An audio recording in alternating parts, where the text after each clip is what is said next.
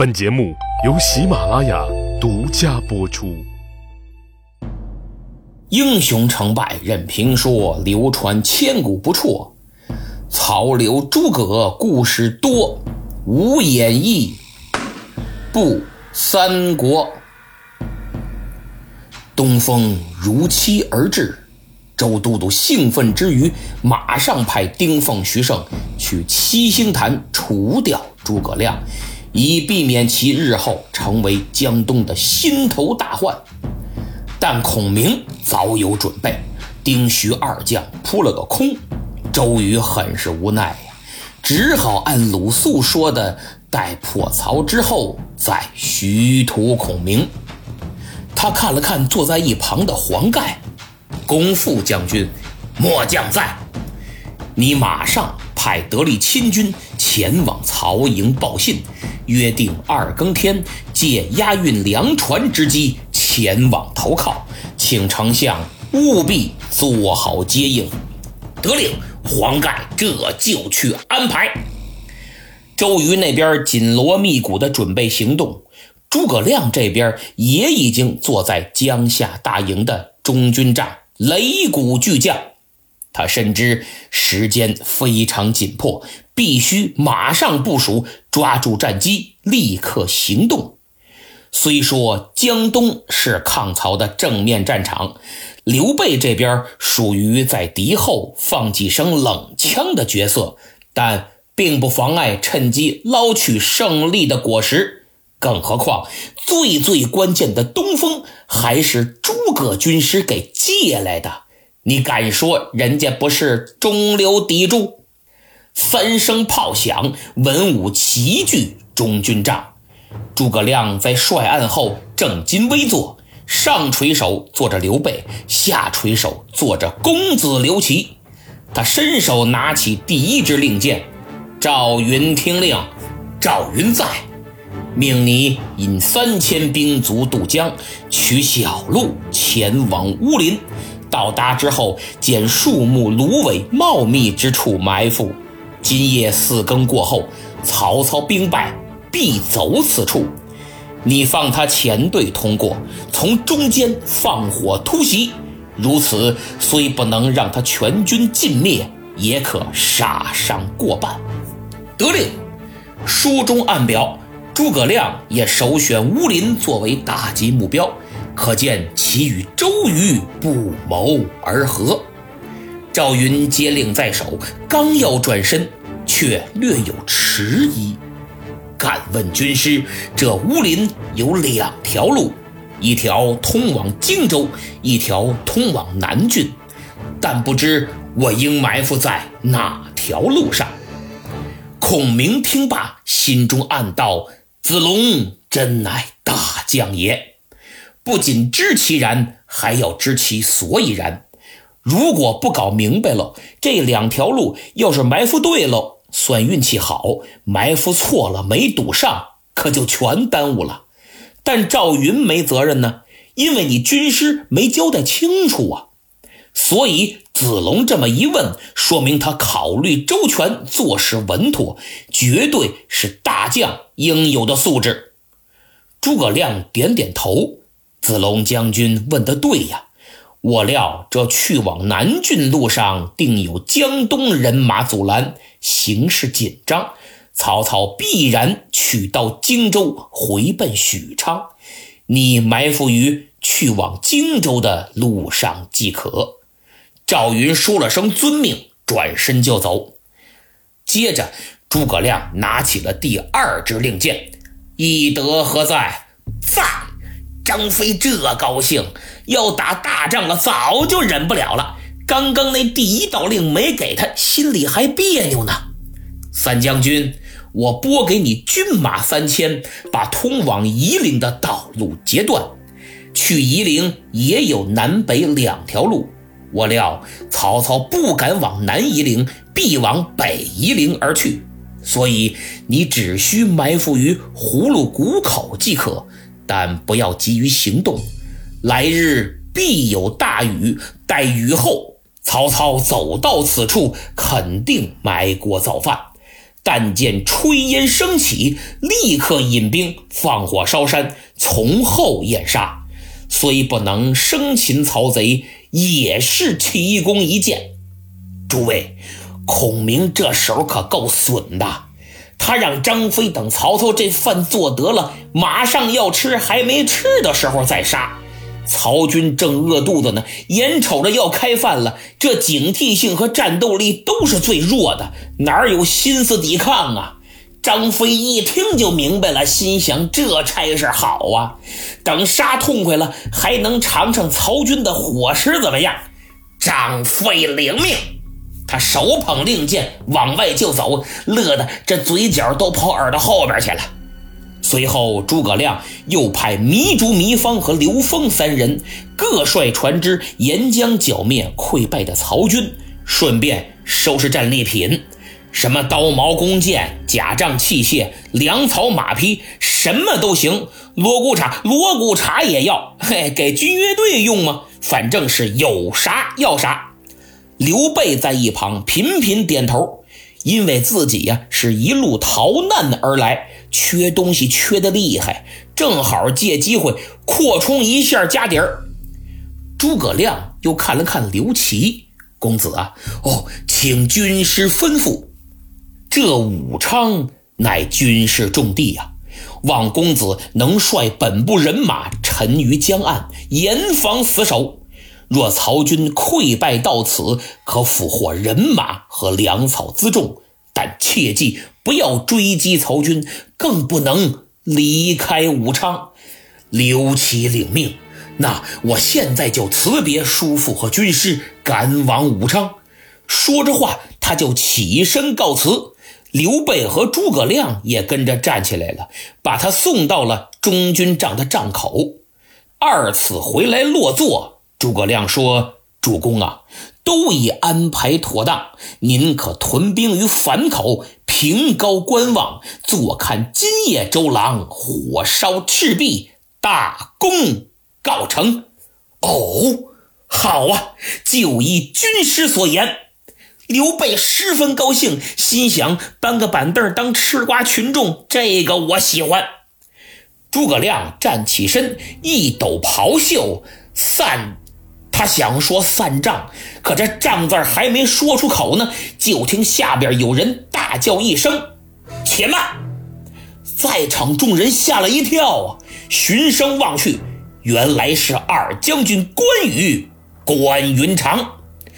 他在这儿可等半天了，赵云、张飞、糜竺、糜芳等等众人都有令箭，可唯独他跟空气一样，好像就没这么个人。眼瞅着要散账，所以实在忍不住了。关将军凤目微睁，残眉倒竖。敢问军师，今夜破曹，人人争先，众将皆有任务，单单没我关羽，是何道理？哎呦，大伙一看，二将军火了，可不嘛。关羽在众将中一贯处于 C 位，心高气傲那是当然的。而今天他觉得受到了极大的侮辱，心想：军师啊，军师，我一直很尊敬你，没想到你居然敢无视我、藐视我，几个意思呀？是对我有意见呀？有意见呀？还是有意见呀？简直欺人太甚！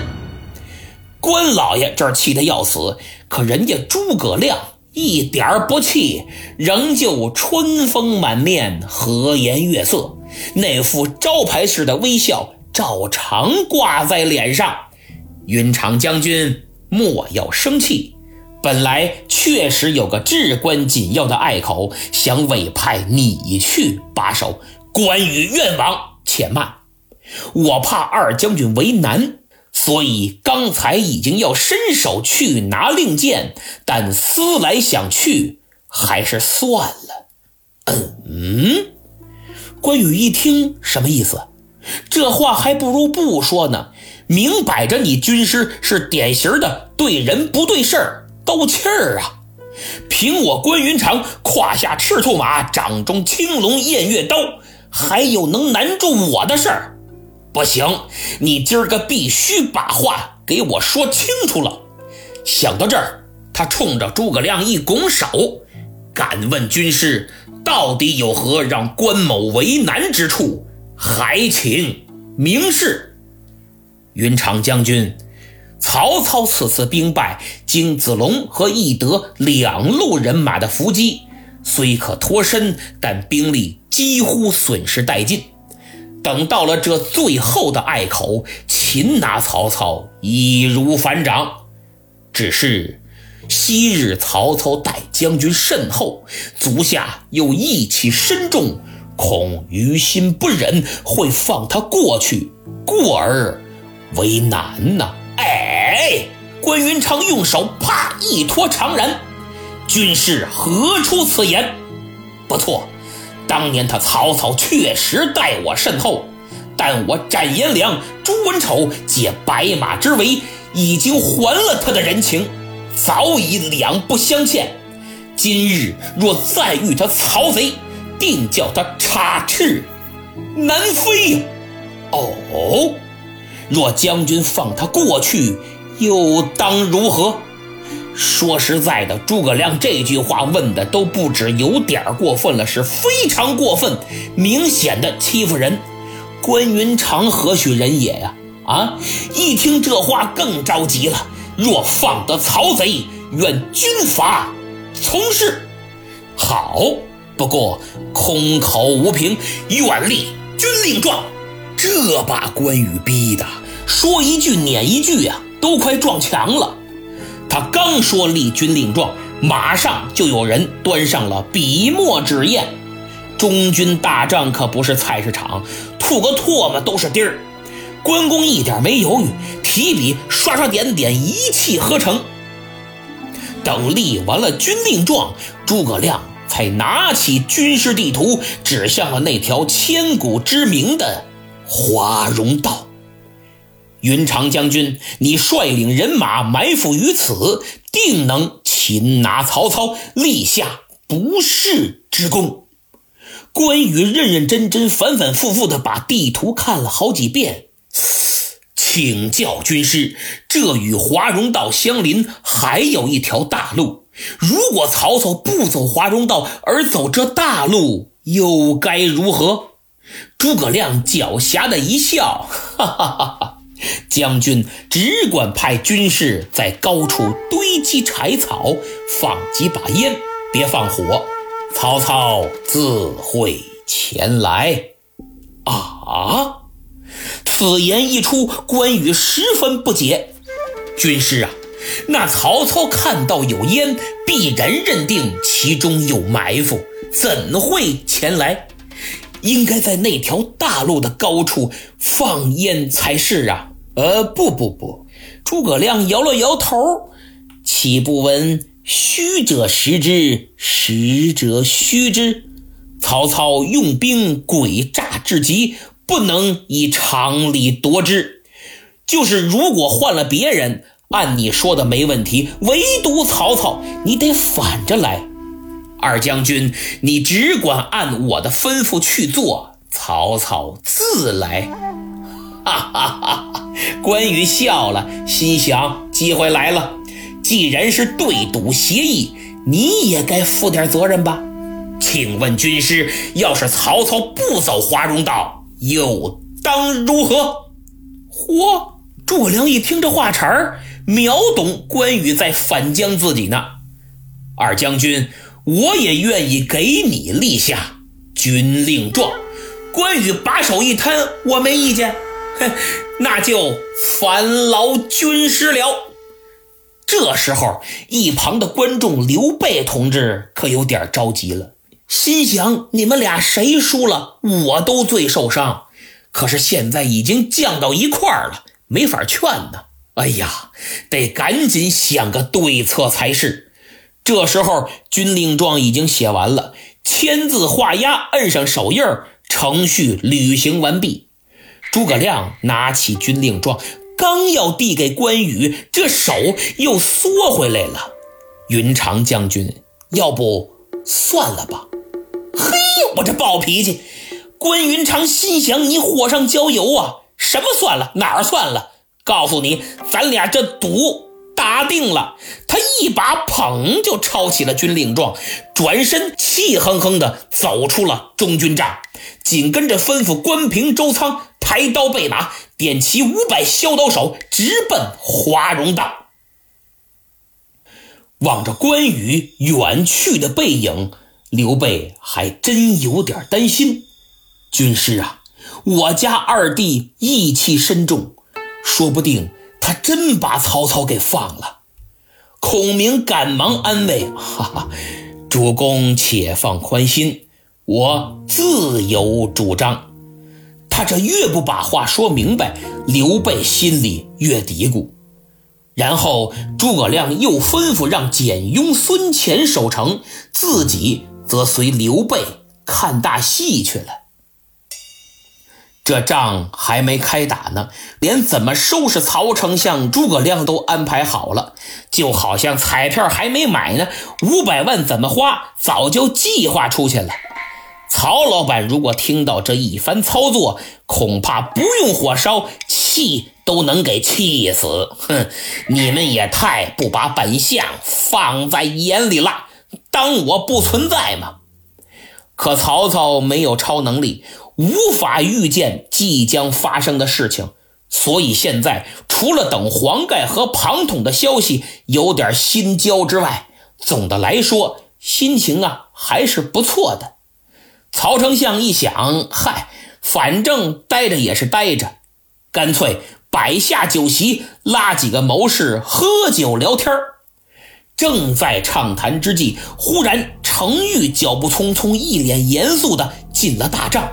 启禀丞相，今日东南风乍起，而且这风是越刮越大，咱们必须要严加防范。这江东趁机用火攻啊，还望丞相明察。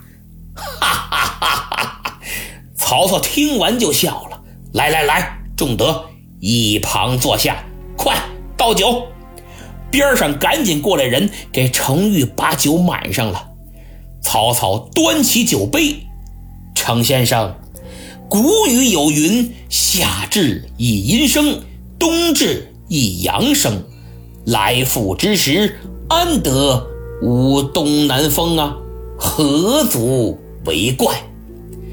这句话是说，夏至节气一过，白天越来越短，黑夜越来越长，阴气逐渐加重，这叫夏至以阴生。到了冬至呢，白天越来越长，黑夜越来越短，阳气开始回升，这叫冬至一阳生。所以曹操说，这由于节气变化，刮两天东南风有什么奇怪的？此言一出，立马掌声一片。哎呀，还是丞相见多识广，丞相如此渊博，真乃吾等楷模。哗啦哗啦哗啦哗啦哗啦哗啦。这一连串的彩虹屁，曹操十分受用。正在众人竞相夸赞之时，一名中军进来禀报，说江东黄盖派心腹军校前来下书。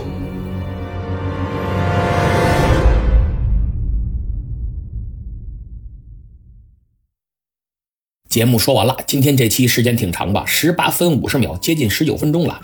赤壁大战最后的时刻也临近了，春节前估计就能完事儿，所以接下来的几期肯定会异常精彩，请大家拭目以待。好，现在看看上期抢到沙发的是老朋友微微一笑 N K D，恭喜啊！他还说，二零二二年的第一天上班，第二天上班，第三天还是上班上班上班，嚯，隔着屏幕都能看到你的怒火。确实，加班非常令人讨厌，特别是很多单位其实没啥事儿，一到了节假日非得让你加班，结果来了就凑一块儿打牌打游戏，还美其名曰过节丰富单位的文化生活，就是纯耗。不知道你是不是也这种情况？如果收听节目的听友有同样的遭遇，一定要适当学会。说不，保护好自己的合法权益。就算真有工作，非得过节加班也行。有没有三倍工资啊？节后有没有倒休啊？我们老说内卷内卷，现在有的单位已经不光是内卷了，是遮着跟头翻着花样的卷儿花卷儿。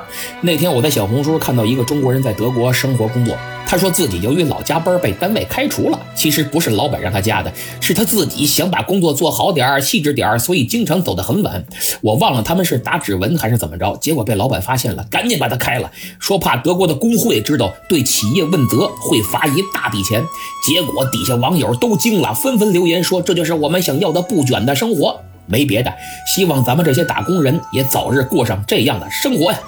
小朋友南宫清零。X X 大蛇丸 X X 和醒来就是重生都说自己去年的收听报告里，咱们这三国专辑时间最长，最喜欢的主播也是我，还上传了截图，非常感谢你们。为节目打 call 的听友是 DJ 的空间、魏武尼一和往生堂堂主送你一程。听友幺三二零幺二幺 QERA 上传了分享节目的截图，呃，也希望其他朋友多多分享节目啊。两位听友，一位叫岳德兴，一位叫饕吃啊，饕餮的饕，魑魅魍魉的魑，这名字很有个性啊。这两位一直在催更，很迫切。首先感谢您二位的捧场，其次呢，我是业余时间做节目，不是专业主播，一周两更已经极限了，这周还更新了明末清初，等于一周三更。就是专业主播像我这种制作水平的节目，一周三更也很少见啊。我查了一下，今天是我来喜马拉雅的第两千一百二十一天，二幺二幺天，六年多了。前两天才收到消息说，恭喜您在喜马平台收益超过五千。好家伙，我要是全职主播，早就饿死了。正好呢，也借此机会问问诸位听友，如果谁有能力能帮助我把节目变现，请私信联系我，比如出书、做成动画视频啊，等等等等，什么好点子都行。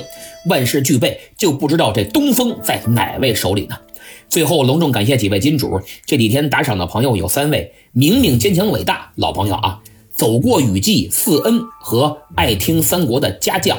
呃，加入西米团的有一位叫刘志杰唯一，也是老朋友了。那么，请你私信联系我啊，我给你发咱们西米团微信群的二维码，常沟通。最近我的店铺里上了不少新东西，比如教授如何进行简单有效自我管理的小习惯这本书可不得了，风靡日本，改变了数万人的真实生活，能帮助你建立有秩序的人生。如果你是拖延症晚期、懒癌患者啊，自己定的目标一年一年总往后推，就是实现不了，那么请你一定看看这本书，特别是有孩子的话，也得让他读读。双色印刷、趣味插图，简单易懂，说不定也能改变你和孩子的人生呢。那么，感兴趣的朋友，请点击节目主页购出图标，或者点击我的头像进入主播主页，再点击我的店铺前去查看。别忘了分享节目哦，咱们西米团不见不散。